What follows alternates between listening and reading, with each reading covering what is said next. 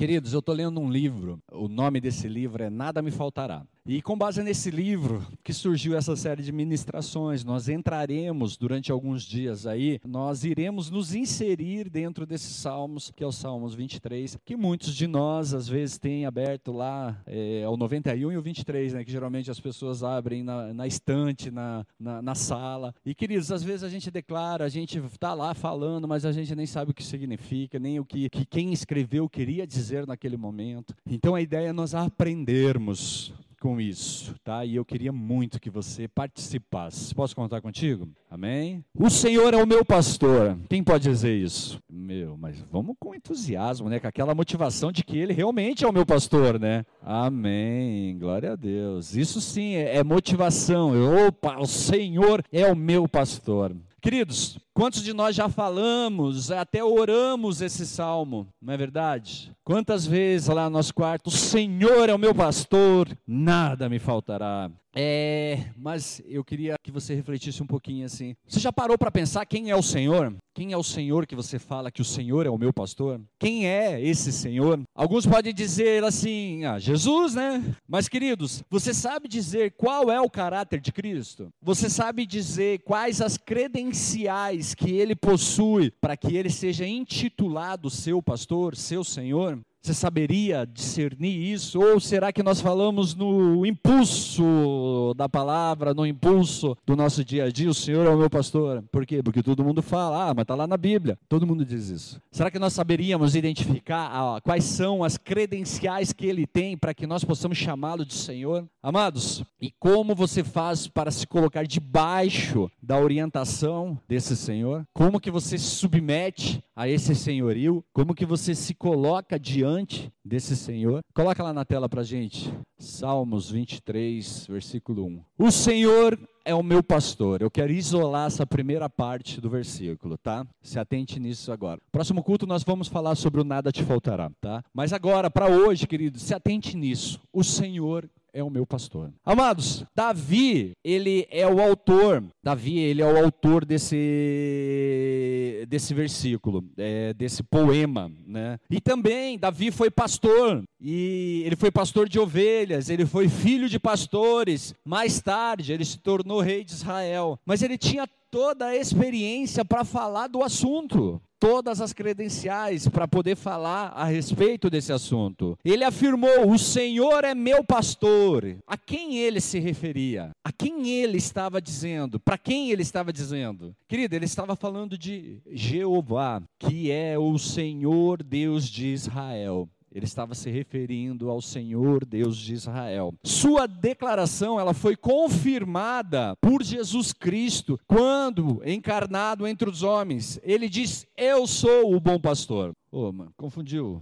Ué, mas é Deus, é Jesus, quem é? Mas quem é Cristo? Queridos, e por que tanta dificuldade que temos em permitir que Ele exerça controle e autoridade sobre nossas vidas, mesmo Ele sendo o dono dela? Como assim, pastor? Vamos entender isso dali para daí a gente poder tirar as nossas conclusões. Colossenses, capítulo 1, versículo 15 ao 20, diz assim: Ele é a imagem do Deus invisível, o primogênito de toda a criação, pois nele foram criadas todas as coisas nos céus e na terra, as visíveis e as invisíveis, sejam tronos ou soberanias, poderes ou autoridades. Todas as coisas foram criadas por ele e para ele. Ele é antes de todas as coisas e nele tudo subsiste. Ele é a cabeça do corpo, que é a igreja. É o princípio e o primogênito dentre os mortos, para que em tudo tenha a supremacia, pois foi do agrado de Deus que nele habitasse toda a plenitude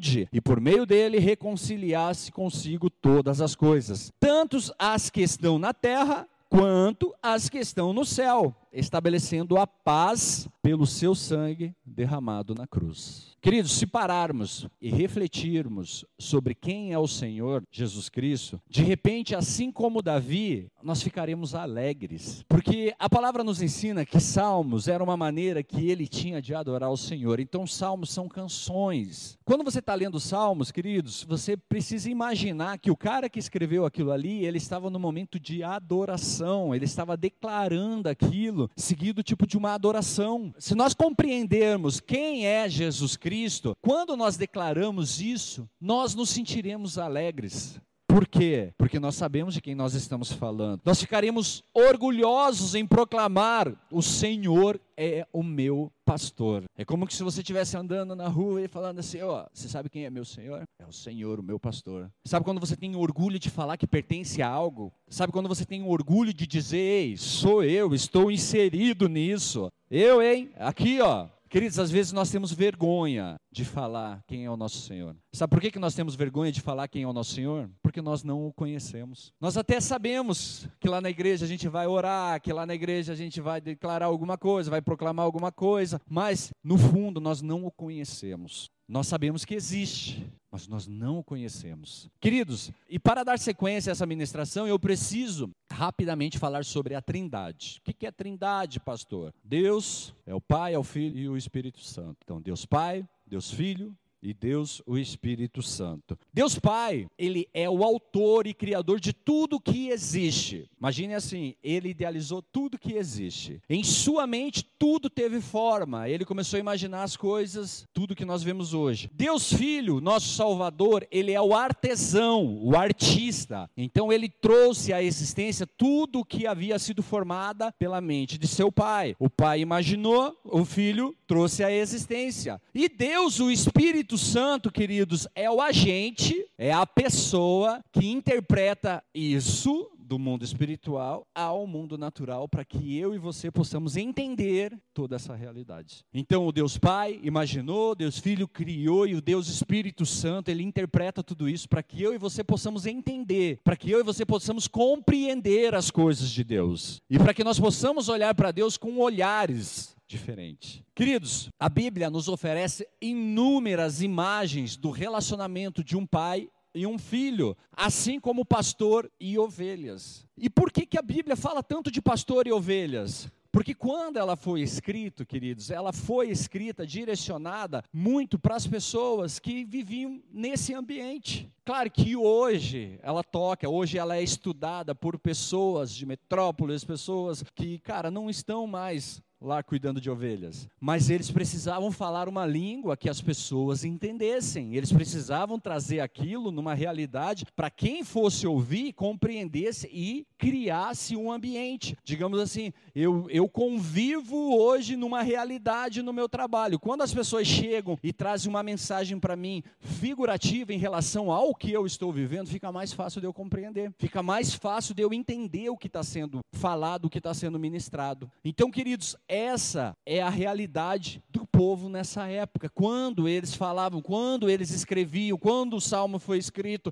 quando a Bíblia foi sendo inspirada aos homens. Enfim, queridos, esse conceito foi imaginado por Deus, o Pai, tornaram-se possíveis através das obras do Deus, o Filho, e são compreensíveis a nós através do Deus Espírito Santo. Tudo isso só para a gente entender um contexto, tá legal? Tudo bem até aqui, gente? Glória a Deus. Amados, por isso que quando alguém expressa essa, esse simples mas sublime pensamento, o Senhor é meu pastor, ele está falando de um relacionamento com o seu Criador. Ele está falando assim: eu tenho um relacionamento com aquele que me criou. Amados, como pode um simples mortal se tornar um objeto querido de diligência divina, da diligência divina? Como pode pessoas falhas como nós nos tornarmos seres tão queridos por aquele que nos criou, sendo que ele criou todas as coisas, amém? Tudo bem até aqui, gente? O Senhor criou todas as coisas, mas ele escolheu a mim e a você para ser tratados de uma forma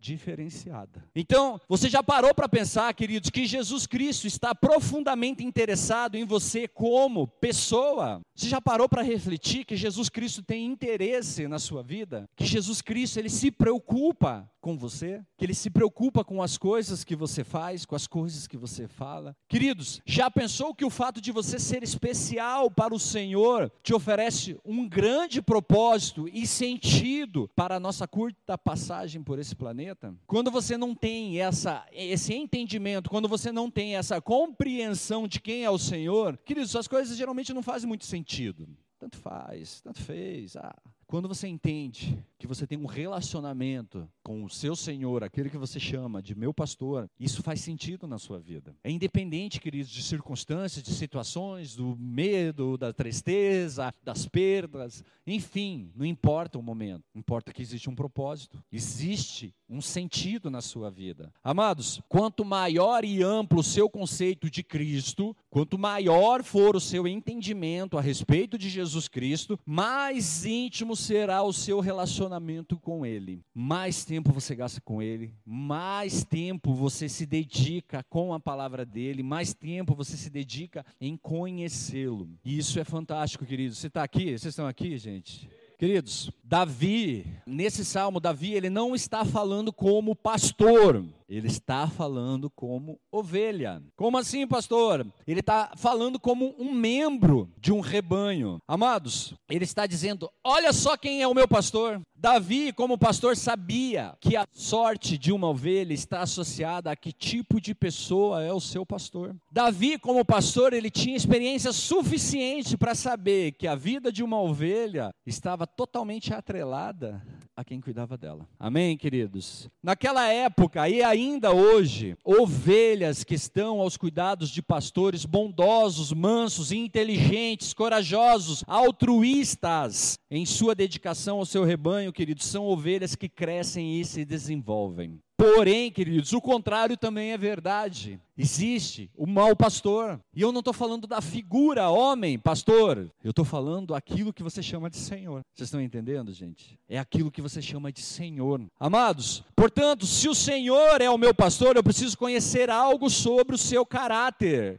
Não é simplesmente dizer o Senhor é o meu pastor. Você já parou para imaginar que o planeta Terra, queridos, não passa de um grãozinho de matéria no espaço. Alguém já estudou isso um dia? Sei lá, já viu na televisão, seriado, novela, enfim. É apenas um grãozinho no espaço, certo? Sim ou não? Queridos, e você sabia, ó, pregação também é conhecimento, também. Você sabia, queridos, que a estrela mais próxima do planeta Terra é chamada de Alfa Centauro? Alguém sabia disso? Talvez até sabia, não lembra, né? Tipo, eu sabia, só não lembrava. Me lembrei hoje à tarde, através do Google. Amém? Amém, queridos? Vocês estão aqui? E por que, que você está falando isso, pastor? Pense, queridos, planeta Terra, ele é considerado um grãozinho no universo. A estrela mais próxima dele é uma estrela chamada Alfa Centauro, a qual, se nós pegarmos o mais poderoso telescópio, você consegue enxergar. Porém, se você fizer uma viagem daqui do planeta Terra até esta estrela e olhar de lá e tentar localizar o planeta Terra, você nunca encontrará, mesmo levando esse tal telescópio que você conseguiu enxergar a estrela. E por que, que você está falando isso, pastor? Por que, que isto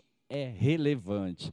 Para que nós possamos entender, queridos, a necessidade que nós temos de nos esvaziarmos de todo orgulho, de toda vaidade, de toda soberba, para que nós possamos nos diminuir diante da presença dele, nos humilhar diante da presença dele e entender que o cara que criou o universo, que criou o planeta Terra, um planetinha insignificante num universo, um grãozinho dentro de um universo. Ele colocou eu e você dentro desse planetinha, tão pequenininho que não dá para ver da primeira estrela mais próxima. E ele chama nós de minhas ovelhas. Vocês estão entendendo isso? Queridos, isso para mim é motivo de alegria. Eu não sei para você, mas para mim é motivo de alegria. Eu poder ser olhado por alguém que criou tudo isso dali, olhar para mim e falar assim: eu me preocupo com você. É como se você pegasse, queridos, um monte de areia na sua mão e olhar para ela, você só vai ver um monte de areia, mas se você pegar um telescópio e olhar ali, queridos, você vai ver que tem um monte de organismos ali. É mais ou menos assim. Você já parou para prestar atenção na importância que você tem para ele? Na importância que você tem, queridos, para ele parar, olhar para você e falar assim: ei, você faz parte do meu rebanho, do meu rebanho. Eu quero cuidar de você. Eu quero cuidar você aqui de perto. Queridos, o objeto, nós somos objeto especial da afeição do Senhor. Deus olha para nós com olhares diferentes, queridos. Quem melhor para cuidar de mim senão aquele que criou tudo? Quem melhor para me dar as direções senão aquele, queridos, que imaginou, idealizou tudo isso? Quem melhor para estar no controle de todas as coisas, de todas as situações, queridos, senão aquele que idealizou tudo?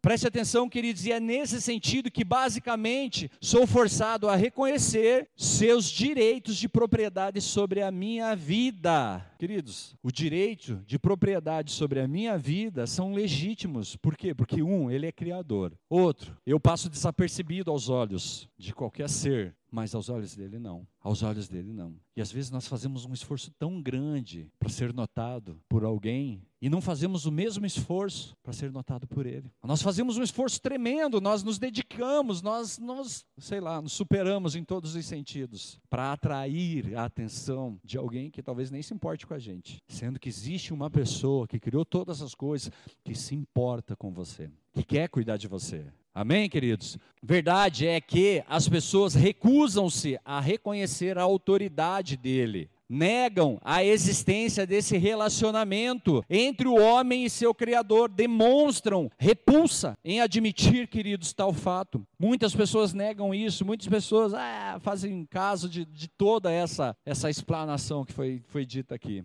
Ah, isso é coisa de crente, isso é coisa de, meu, tantas besteiras que a gente consegue ouvir por aí. Não é verdade, queridos? E amados, olha que situação, Deus com seu caráter grandioso ainda procura restaurar esse relacionamento que sempre é rompido por homens que lhe dão as costas. Deus ele nos ama tanto, ele nos quer tanto para fazer parte desse rebanho, que ele sempre procura um meio de restaurar esse relacionamento quando nós estamos dando as costas para ele. É como que se nós fôssemos tão grandes, tão superiores àquele que nos criou. É como que se nós olhar, ah, fica aí, seu Deus aí, criador de todas as coisas, poderoso, onisciente, onipotente, deixe que eu me viro sozinho. É mais ou menos assim. Vocês estão entendendo, gente? Queridos, em Cristo, Ele demonstrou o seu profundo desejo de tornar os homens sob seus cuidados, trazer os homens para perto de si, colocar nos seus braços e falar assim: Ei, ovelhinha, vem cá que eu quero cuidar de você, vem cá que eu quero te tratar, que eu quero tipo, te dar boas coisas. Queridos, ele mesmo trouxe para si a penalidade devida à perversidade dos homens. Ele falou: Não, deixa que eu trago nas minhas costas, traz sobre mim aqui.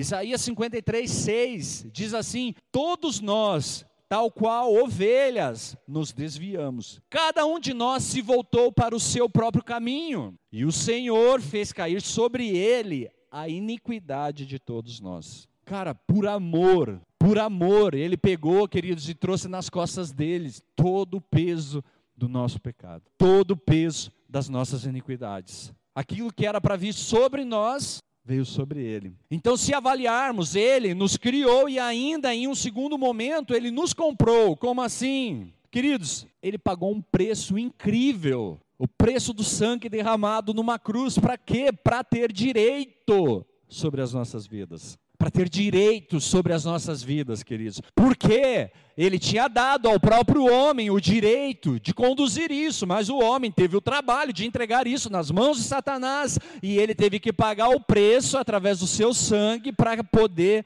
tomar para si de novo. Queridos, preste atenção nisso, mano. Sua vida imolada e seu sangue derramado por causa de mim e de você. Por causa de nós, queridos. Portanto, ele estava capacitado para dizer, queridos, como ele disse lá em João 10, 11. Põe na tela para gente. Eu sou o bom pastor. O bom pastor dá a sua vida pelas. Por quem? Quem são as ovelhas? Por nós.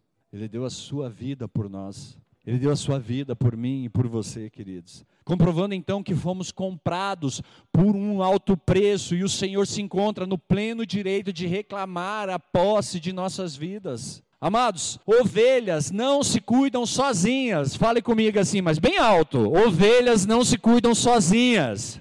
Queridos, larga uma ovelha sozinha no campo. Ela morre. Não sabe se cuidar sozinha. É louco isso, né? Muitas pessoas acreditam que não, a ovelhinha é bem de boa.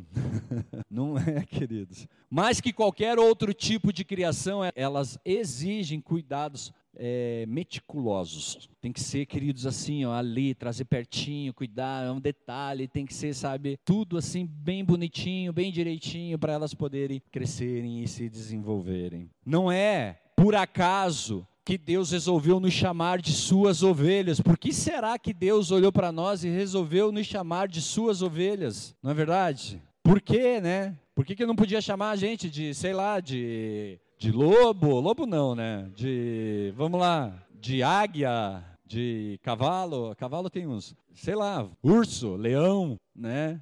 Boi, mas resolveu chamar a gente de ovelhas, minhas ovelhas. Por que será, queridos? É interessante isso, sabe? O comportamento do ser humano, ele é muito semelhante ao das ovelhas sob vários aspectos. Como assim, pastor? Nosso instinto de grupo, de viver em grupo. As ovelhas também. Nossos temores, elas também são cheias de medos. Timidez, nossa teimosia. Alguém aqui é teimoso? Tenho, glória a Deus.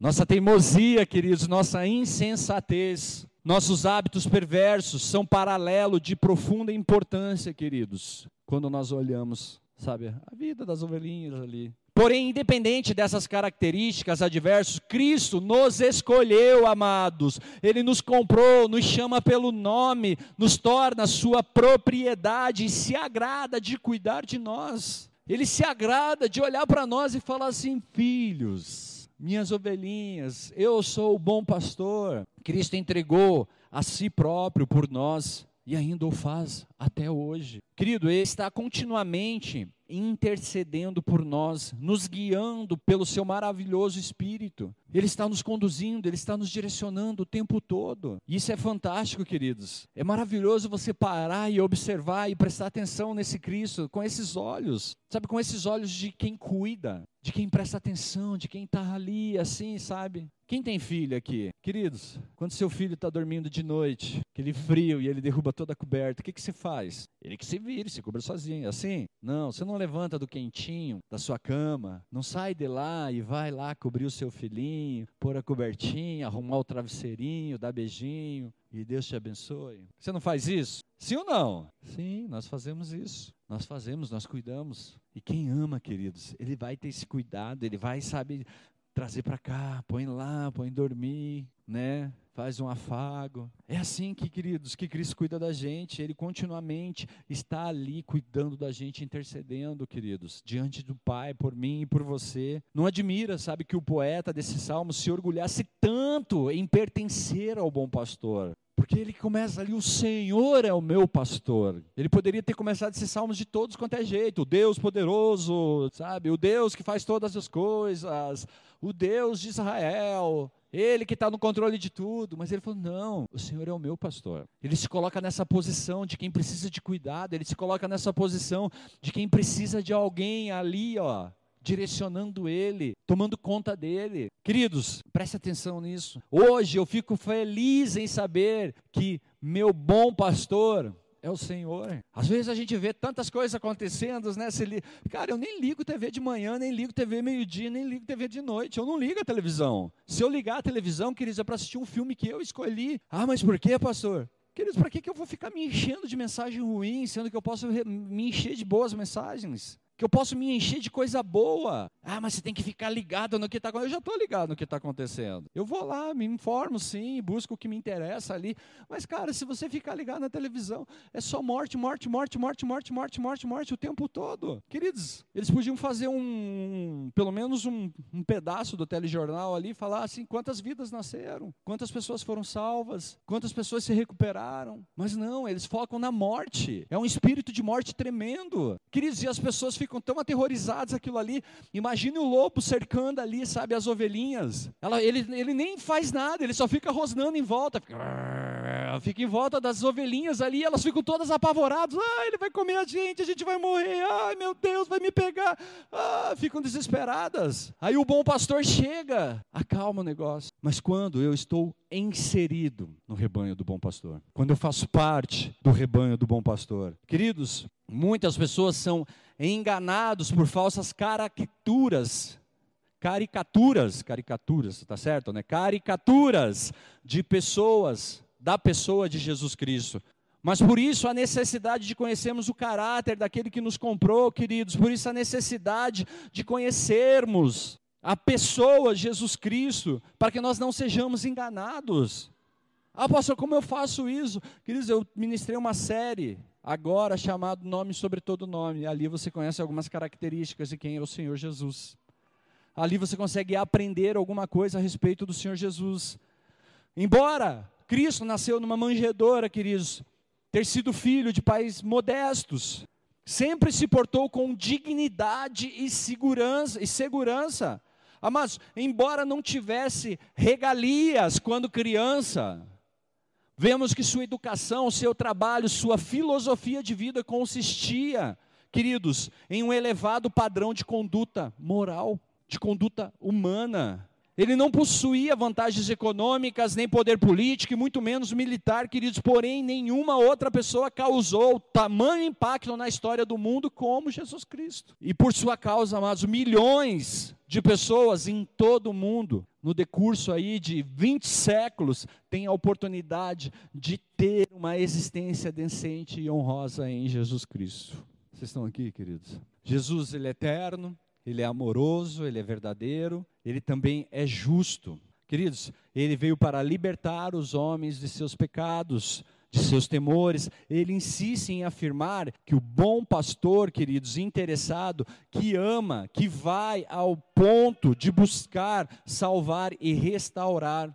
os perdidos. Ele está sempre disponível, queridos, para quem? Para quem quer, para quem deseja, para quem tem vontade. Sabe, queridos, é uma coisa muito, muito pessoal, muito pessoal. E Deus ele tem esclarecido isso para mim a cada dia. A cada dia, a cada passada, a cada caminhada. Eu me lembro que tinha uma época assim que eu queria que todo mundo fosse salvo. Queria do fundo do meu coração que as pessoas, sabe, que eu pudesse, sabe, em quem eu tocar vai ser salvo. Eu queria isso. Sabe quando você, tipo, quando é criança assim, se imagina com superpoderes? Só que eu não tenho superpoderes. Quem tem superpoderes é o Senhor. Aí depois, queridos, eu queria, tipo, meu, formar uma liderança forte, comprometida, sabe? Que estivesse inserida ali, fosse para cima e tal. Aí depois eu entendi que também não era assim. Que não é assim, queridos. Às vezes, amados, você quer o melhor, assim como Jesus Cristo é o melhor para nós. Às vezes você até se dedica para fazer o melhor, como Jesus se dedica para fazer o melhor. Porém, queridos, nem sempre quem recebe vive aquilo que foi direcionado, o propósito pelo qual foi direcionado. Por quê? Por que, que algumas pessoas conseguem e outras não? Por que, que algumas pessoas,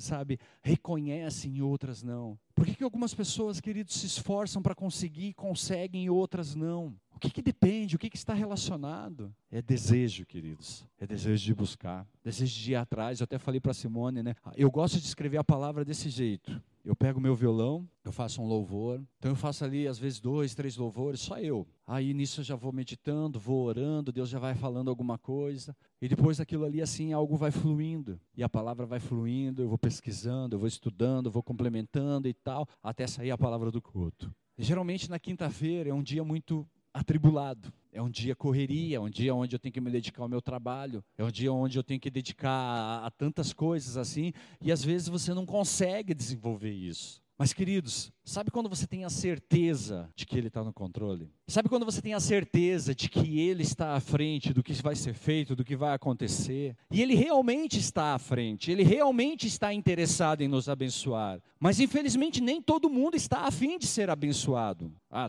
como assim, pastor? Queridos, tem que ter algo no coração. Isso tem que queimar dentro da gente. Sabe aquela paixão, aquele amor, aquela coisa assim, uau, aonde você está? Eu estou diante do meu pastor. Sabe quando você se sente feliz estar diante de alguém? Quando você está feliz porque você está em contato com alguém? Nós fazemos isso pelas pessoas, para as pessoas, mas nós não fazemos isso para Deus. A gente vem para o culto como um mero ritual. Mero ritual de, de dia de semana, porque eu me intitulei crente. O dia que nós olharmos para isso, queridos, e entendermos que essa é a oportunidade que eu tenho de estar perto do meu pastor. Sabe, de você olhar com aquilo assim, com aquela alegria.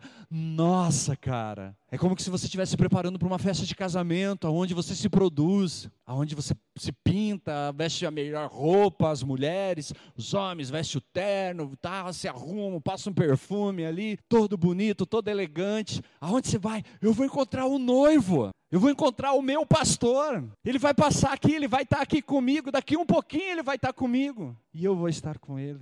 Queridos, isso é algo muito sério, é muito importante. Eu e você precisamos avaliar isso nas nossas vidas. Tudo isso que nós vivemos, ela tem que servir para alguma coisa, queridos. Ou nós vamos passar por essa pandemia e falar, uhul, sobrevivemos. Será que é essa a nossa realidade no final dessa pandemia? Porque ela está acabando, no nome de Jesus. Será que nós estamos loucos para que volte tudo ao normal?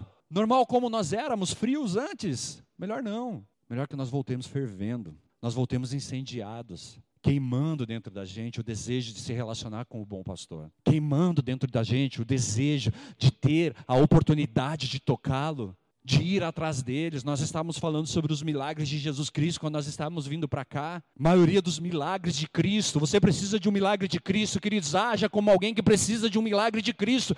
Porque as pessoas que precisaram de um milagre de Cristo e viveram milagres de Cristo, elas saíram da sua zona de conforto, da sua posição e foram em direção a Cristo. Elas foram em direção ao Senhor. A mulher de fluxo do sangue, queridos, ela venceu uma multidão só para tocar as vestes do Senhor e ser curada. Paralítico, desceu pelo telhado de uma casa para poder estar diante do Senhor. E muitos de nós temos a oportunidade de estar ali face a face com Ele, estar ali se relacionando com Ele, estar sentindo a presença dEle, e nós tratamos isso como normal, como normalidade. Ah, eu sou crente. Queridos, você sabia que um pastor, quando adquire uma ovelha nova para o seu rebanho, ele pega uma faca e ele faz uma marca em sua orelha. Para quê? Para que essa ovelha seja identificada à distância pelo seu pastor. Essa é a minha ovelha, ela pode estar lá, oh, essa daí é a minha ovelha. Por quê? Porque eu estou vendo a marca. E daí tem um paralelo disso no Antigo Testamento, queridos, que quando um escravo ele podia ser livre, ele tinha a opção de ser livre, mas ele se identificava, queridos, com a família a qual ele estava, de, de, espontânea vontade, ele tinha o desejo de se tornar membro daquela casa para sempre, de espontânea vontade. Seu dono furava sua orelha, queridos, com uma sovela. O que é uma sovela? É um objeto pontiagudo que atravessava a orelha dessa pessoa e dizia: Ei, essa pessoa faz parte dessa família. Era uma marca que ele carregava, era um homem marcado que pertencia àquela casa. Êxodo 21, versículo 5 ao 6 diz: Se porém o escravo declarar: Eu amo meu senhor, a minha mulher e os meus filhos, e não quero sair livre. O seu senhor o levará perante os juízes, terá que levá-lo à porta ou à lateral da porta e furar a sua orelha, assim ele será seu escravo por toda a vida. Queridos, o homem que reconhece os direitos de Cristo e aceita o seu domínio, ele tem que trazer uma marca todas as pessoas que estão nesse lugar, que estão nos acompanhando pela internet, se você reconhece o direito de Cristo sobre a sua vida, se você reconhece, queridos, o domínio de Cristo sobre as suas coisas, você precisa ter uma marca. E Jesus deixou isso bem claro, queridos, quando ele disse, lá em Lucas 9, 23: Se alguém quiser acompanhar-me, negue-se a si mesmo, tome diariamente a sua cruz e siga-me.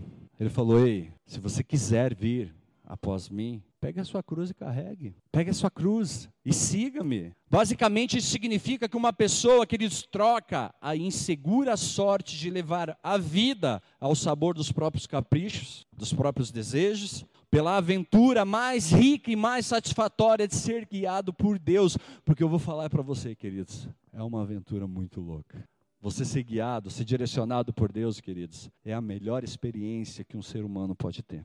E olha que eu já vivi experiências de todo tipo na minha vida. E hoje eu tenho a plena convicção que a maior aventura que eu vivo nesses dias, em todos os dias da minha vida, é a experiência de poder ser direcionado por Deus. Você está de olhos fechados, ele falando: siga em frente, agora pare, vire à esquerda, abre os olhos. Vocês estão entendendo, queridos? Vocês estão entendendo o que está sendo dito aqui? Amados, a verdade é que Muitas pessoas que nunca se colocaram sob o domínio de Cristo afirmam: O Senhor é meu pastor. A verdade é que muitas pessoas que não se submetem ao senhorio de Cristo afirmam: O Senhor é meu pastor. Porém, não tem como viver isso. As pessoas até acreditam, parecem até ter esperança de que simplesmente pelo fato de admitirem que Ele é seu pastor, de alguma forma gozarão de benefícios de seus cuidados e orientação. Que simplesmente pelo fato de você falar, Senhor é meu pastor, sem submissão, sem renúncia, sem marca, queridos, é impossível ser as duas coisas. É impossível você chamar ele de meu pastor e andar do seu jeito. Mateus 6,24 diz: Ninguém pode servir a dois senhores, pois odiará um e amará o outro, ou se dedicará a um e desprezará o outro. O próprio Senhor, ele nos adverte que haveria um dia em que muitos diriam, Mateus 7, 22, 23. Muitos me dirão naquele dia: Senhor, Senhor, não profetizamos em teu nome, em teu nome não expulsamos demônios, não realizamos muitos milagres. Pode ir para o próximo. Então eu lhes direi claramente: Nunca os conheci, afastem-se de mim, vocês que praticam o mal.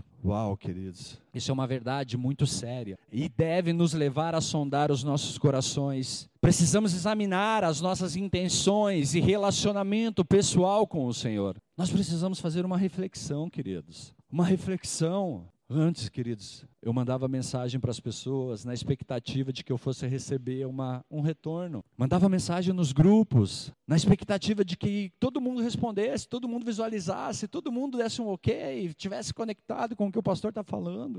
Um dia Deus parou, me parou, me enquadrou no canto assim falou: Por que, que você faz isso? Eu falei: Ué, porque eu quero que eles cresçam. Eles só vão crescer o dia que eles olharem para mim como Senhor, pastor deles. Eles só vão crescer o dia que eles me procurarem como Senhor e pastor da vida deles. Aí hoje, queridos, eu continuo fazendo, porque Deus falou assim: não coloque expectativa no seu coração, apenas faça o que eu peço para você fazer. Se tiver que ir ministrar na rua, não aparecer ninguém, Deus mandou, eu vou estar tá lá. Mandar mensagem para as pessoas, as pessoas não responderem, não tem problema. Deus mandou fazer, a gente vai fazer. Queridos, nós precisamos examinar as intenções do nosso coração. Nós precisamos examinar o motivo pelo qual nós chamamos o Senhor de nosso pastor. Nós precisamos examinar, queridos, o fato pelo qual nós estamos aqui. O que nos move, o que, que nos motiva a estar aqui, queridos? Eu preciso de uma vida melhor, preciso sair das drogas, preciso de um relacionamento, uma porta de emprego. Ei, a motivação é errada, meus queridos. A motivação é errada, porque a motivação correta é: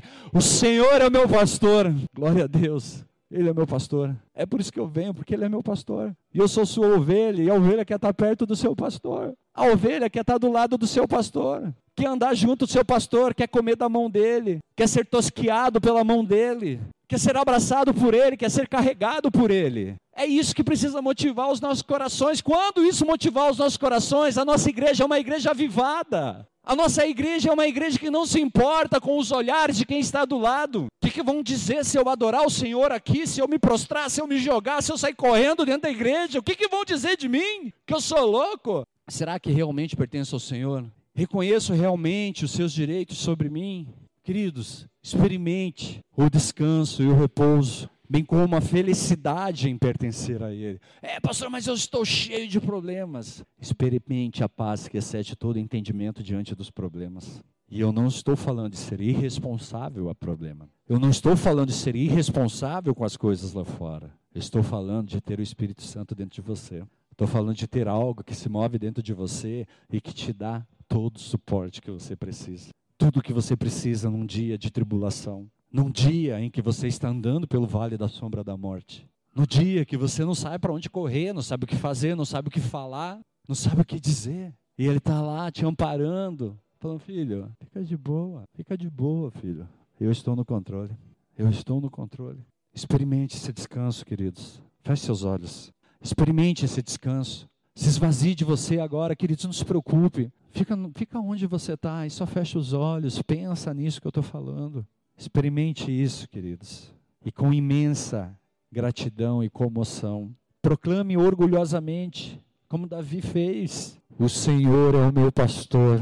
Não importa o que a vida te reserve, se você pertence a Ele, você crescerá, você se desenvolverá aos olhos do seu bom pastor. Não importa, queridos, o que está na próxima esquina. Importa que você sabe quem é o teu pastor. Importa que você sabe quem é o teu Senhor.